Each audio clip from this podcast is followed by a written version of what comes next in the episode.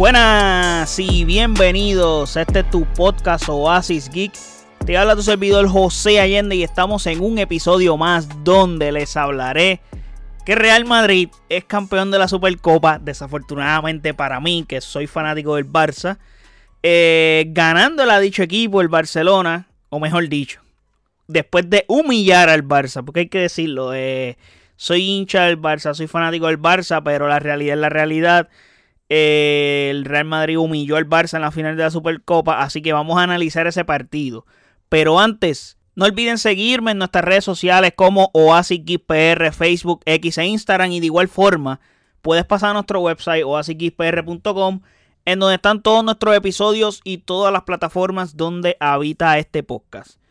Este resultado de 4 a 1 del Real Madrid ganándole al Barça potencia al Real Madrid de una manera brutal.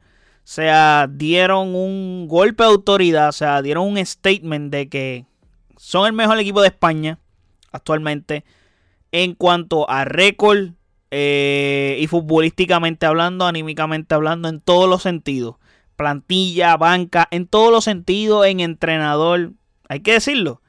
Y desafortunadamente, lo tengo que decir porque ganó el mejor equipo actualmente entre los dos. So, fue un desastre este partido del Barça, comenzando con tener a Ronald Araujo de lateral por derecha y Cundé de central. Eso funcionaba cuando el Real Madrid jugaba con un 4-3-3. Pero no jugó con un 4-3-3. Llevan sin jugar así hace muchísimo tiempo. Por el hecho de que existe Jude Bellingham y todo ese tipo de cosas. Y ya el Real Madrid no juega así. So, ya eso no le funciona al Barça. Así que creo que esa fue la decisión más mala que tomó Xavi en el partido, por decirlo de cierta forma, por el hecho de que no funcionó. Fue clave para que la defensa del Barça fuera un asco, más asco de lo que es siempre. Eh, y ya en los 11 minutos el partido estaba 2 a 0. O sea, estamos hablando de que los dos goles que el Barça le permite al Real Madrid son anotados por Vinicius. Y Vinicius lo hizo muy fácil. Y eso mató al Barça. O sea, comenzar en el minuto 11 perdiendo 2 a 0 es espantoso en un clásico. ¿Cómo tú te recuperas de eso anímicamente sabiendo que tú ya vienes tocado anímicamente como equipo? So, y si defiendes tan arriba, eh, tienes que ser rápido a la hora de retroceder. Eh, tienes que ser rápido organizándote. Eh, no puedes ser lento en ese tipo de cosas. Y eso costó a la hora de enfrentar al Real Madrid. Que Real Madrid jugó como sabe hacerlo y lo hizo muy bien. Ahora, el Barça aún así dio buena cara y durante ese tramo del partido y pudo demostrar competitividad y ganas de querer buscar el partido y querer ganarlo. Y Lewandowski anotó un golazo eh, en esos mil intentos que estaban sacando el Barça, etcétera. Eh, para poner el juego 2 a 1. Y eso le dio un respiro al Barça. Inclusive el Barça volvió a meterse en el partido futbolísticamente hablando, comenzando a tener capacidad de respuesta. A pesar de defender mal, se veían esas ganas de querer ganar el partido.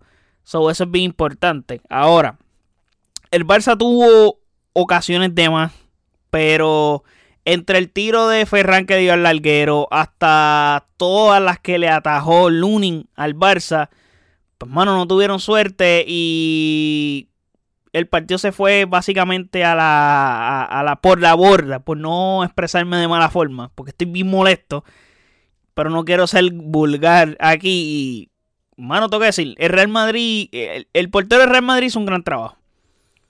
Y ahora, cuando el Barça iba mejor, se pita un penal. Penal polémico, pero... Y sí, es polémico porque puedes tener varias apreciaciones sobre él. De lo que sí estamos claros es que para mí, desde mi punto de vista, es penal claro.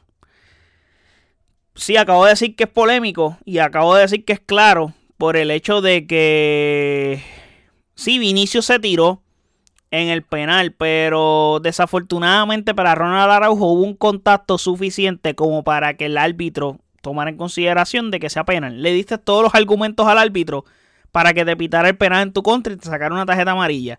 So, no estoy en contra de ese penal. Sé que el Barça reclamó Así podemos decir que en otros partidos han habido jugadas así y no se las han pitado a favor del Barça. Eso es muy cierto. Pero teniendo en cuenta este partido, pues mano, hay que decirlo, eh, fue penal. No se puede hacer ahí nada. Fue un error grave de Ronald Araujo. Ese y luego de la jugada en el segundo tiempo. Pero cuando tú ves la jugada de primera instancia, se ve que es un penal claro.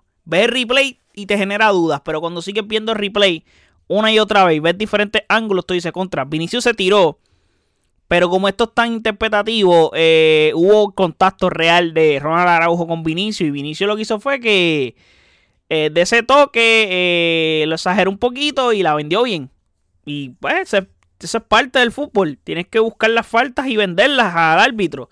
Y pues, mano, es como, por ejemplo, la jugada que hablé hace una semana atrás de Gundogan que Gundogan fue a cabecear, lo empujaron y probablemente tú puedes haber dicho que él exageró el empujón o él exageró, pero Gundogan estaba para anotar y no pudo cabecear la pelota ni anotar por el hecho de que lo empujaron. O hubo un toque leve, duro, como sea, pero hubo toque y le diste argumentos al árbitro para entonces pitar el penal. El hecho aquí es que lo que siempre hablamos, si es penal esta jugada, en la final de la Supercopa tiene que ser penal en cualquier otro partido. Jugadas similares. Ese es el asunto. Y sé que la pelea de la gente es esa porque en el clásico anterior de liga hubo una jugada así con, el mismo Ronald Araujo, pero al revés. O sea, a Ronald Araujo lo jalan y no pitan el penal. Entonces, pues tú dices contra. Eh, acá sí y acá no. Pero ya estoy cansado de ese tema. Ya veo que no van a hacer nada y me voy a seguir enfadando más. Ya estoy bastante molesto por el hecho de que el Barça ya perdió este partido. Un partido que, pues, teníamos las de perder realmente. Pero pudimos haber dado una mejor cara de la que dimos. Eh, so, vamos a ver. Pero era fácil pitar el penal. Por lo que dije, que Ronald Araujo le dio argumentos al árbitro para que no pensara lo opuesto. Ya luego de eso, se fue al caramba el partido porque el Barça se cayó, se cayó completamente anímicamente hablando y terminé ese primer tiempo 3 a 1 fue un desastre para el Barça mentalmente hablando, o sea, ya en el segundo tiempo no vimos mejorías ni en los cambios, el equipo no evolucionó. So, ya el partido ya se había más o menos definido, el Real Madrid seguía atacando y pues, el Barça estamos viendo un Barça que sufre mucho en la delantera porque no son determinantes a la hora de tener ocasiones porque sí las tienen. El problema es que no las aprovechan. Siempre están pateando a portería, a, a, los palos o tirando afuera. En, eh, ocasiones claras de gol y las desaprovechan. Tienes que ser contundente. Y el Real Madrid no es, no es ese equipo. El Real Madrid sí es contundente. Las que tiene las aprovecha en su mayoría. Y como es un equipo que no es de generar un montón de ocasiones, es un equipo que suele jugar a la contra, aunque esta versión de Real Madrid, desde mi punto de vista, creo que es la mejor que he visto en muchísimo tiempo. Eh, porque juega muy bien al fútbol, juega, juega bonito, hay que decirlo así. No es un equipo pragmático, pero juega bien. O sea, se defiende bien. Sí, y eso. Es un equipo que ha estado cojo por mucho tiempo en la temporada y le faltan jugadores en su equipo. Y no tienen la excusa que tiene el Barça de que seleccionó este, seleccionó el otro. Ellos siguen dando la cara a los jugadores que tienen en la plantilla. Obviamente tienen una mejor plantilla que el Barça. Tú puedes decir lo que sea de que la plantilla del Barça es una plantilla competitiva. Sí, lo es.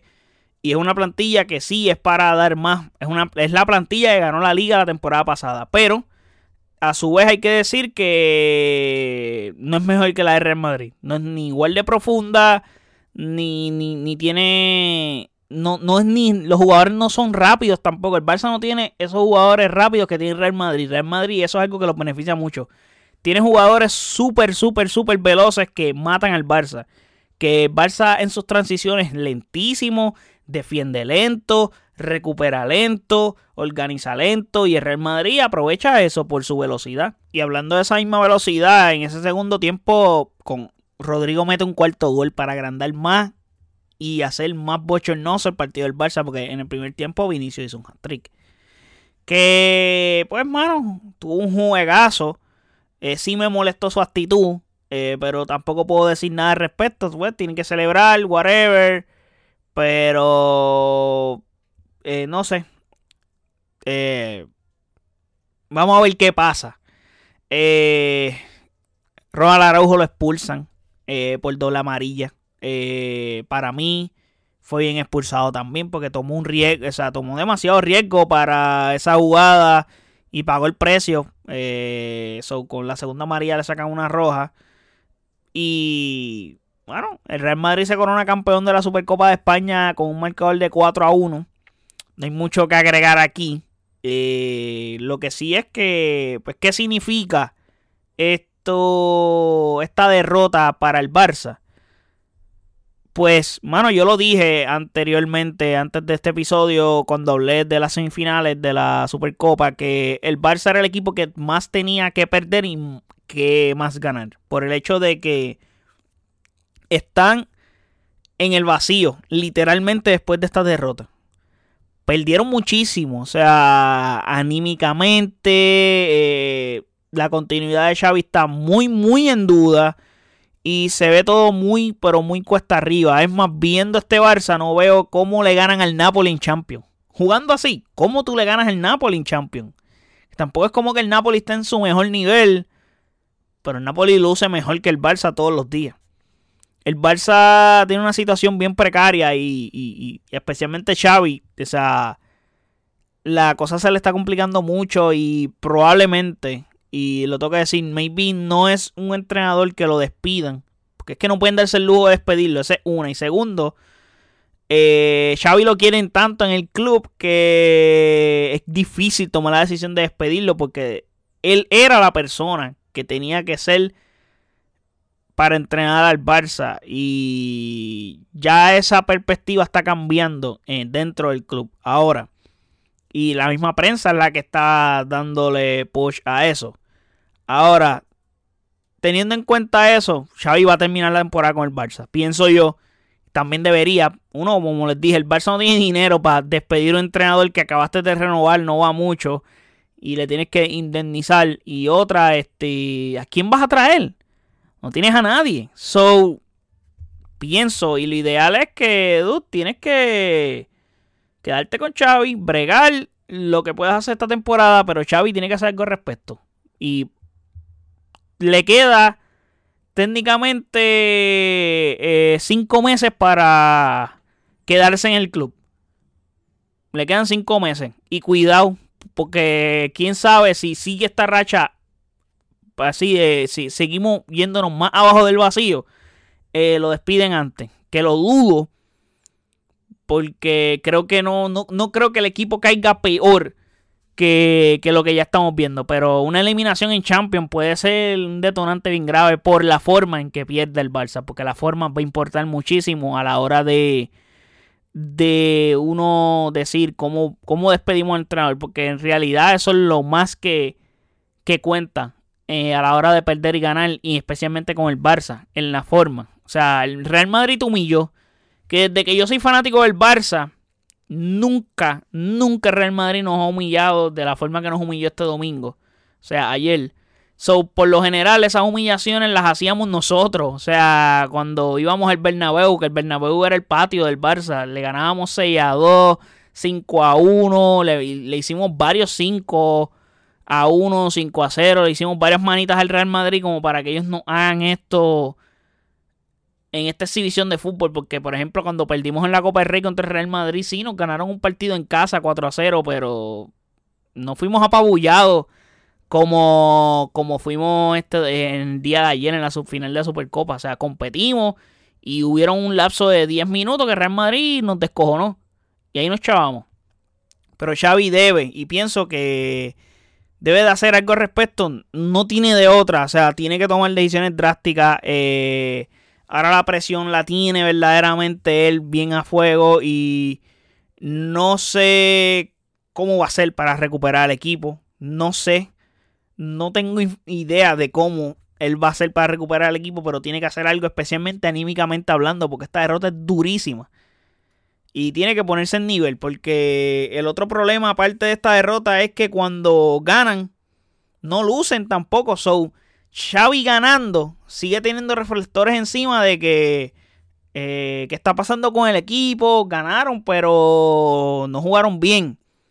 Cuando eso está pasando, te están buscando, hecho, te están buscando las siete patas al gato y están buscando la forma de, de clavarte, por decirlo así. Están buscando la forma de clavarte. Literal.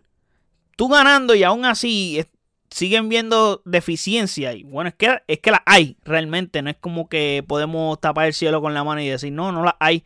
Sí la hay. Pero pasa que también la prensa está siendo mucho más exhaustiva con él. Como que le, le pegan, pero le pegan tres veces más duro. Como que multiplicado.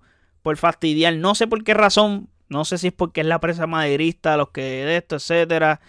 Y vamos a ver. So, dan malas sensaciones. So, técnicamente no hay seguridad. Y tú, como hincha y fan del Barça, pues no te sientes seguro cada vez que el Barça va a jugar. Te sientes intranquilo porque dices, DH, ¿qué vamos a hacer? Vamos a sufrir en este partido. Ya estamos como que bastante acostumbrados a estar sufriendo. Ahora, por el lado de Real Madrid, están teniendo una temporada brutal. Solo han tenido un partido, o sea, solo han perdido un partido en toda la temporada, en todas las competiciones. O sea, en la Champions ganaron los seis partidos, una aberración. Y en todas las competiciones ellos están ridículos. Y ellos han sufrido lesiones, han podido mantenerse jugando bien. Así que ojo con este Real Madrid que, están, que puede ser que hagan cosas grandes. Ya ganaron el primer trofeo que podían disputarse esta temporada. Ojo.